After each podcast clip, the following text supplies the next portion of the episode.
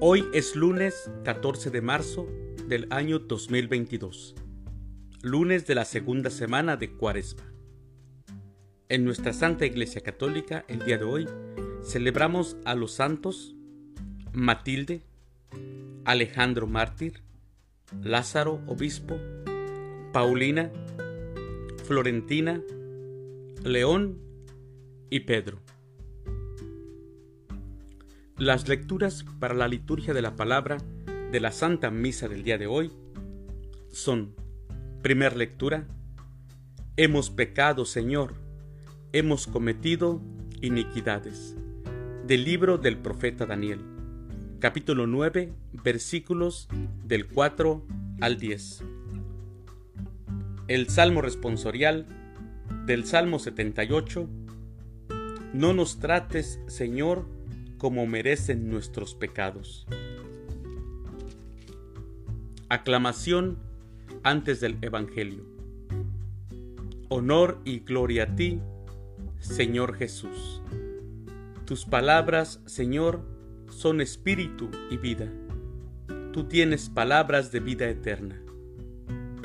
Honor y gloria a ti, Señor Jesús. El Evangelio es de San Lucas. Perdonen y serán perdonados. Del Santo Evangelio, según San Lucas, capítulo 6, versículos del 36 al 38. En aquel tiempo, Jesús dijo a sus discípulos, Sean misericordiosos como su Padre es misericordioso. No juzguen y no serán juzgados. No condenen y no serán condenados. Perdonen y serán perdonados. Den y se les dará. Recibirán una medida buena, bien sacudida, apretada y rebosante en los pliegues de su túnica. Porque con la misma medida con que midan, serán medidos. Palabra del Señor. Gloria a ti, Señor Jesús.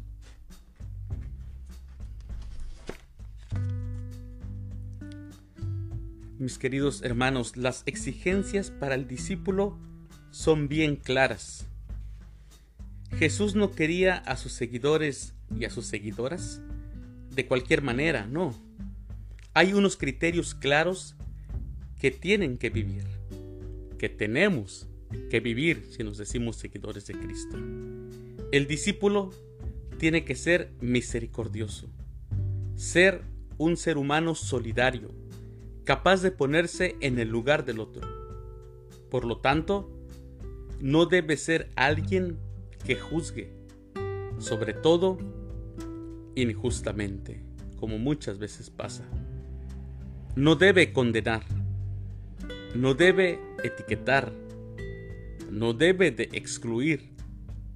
Debe ser un ser humano de perdón, dispuesto a cambiar, a ir en búsqueda de aquel que esté perdido o haya propiciado una ofensa. El discípulo debe estar dispuesto a dar y recibir. Debe tener un corazón generoso, pero también humilde. Un ser humano con la capacidad de relacionarse con los demás en términos equitativos, en términos de igualdad. Sin esto, el discípulo no puede estar en el camino. No se puede seguir a Jesús de cualquier manera. Esas son las exigencias que tenemos nosotros los cristianos. Ánimo mis hermanos. Les deseo que tengan una excelente semana, esta segunda semana de cuaresma, de preparación. Sigamos tratando de ser mejores cada día. Solamente con la ayuda de Dios podremos lograrlo. Que Dios los bendiga.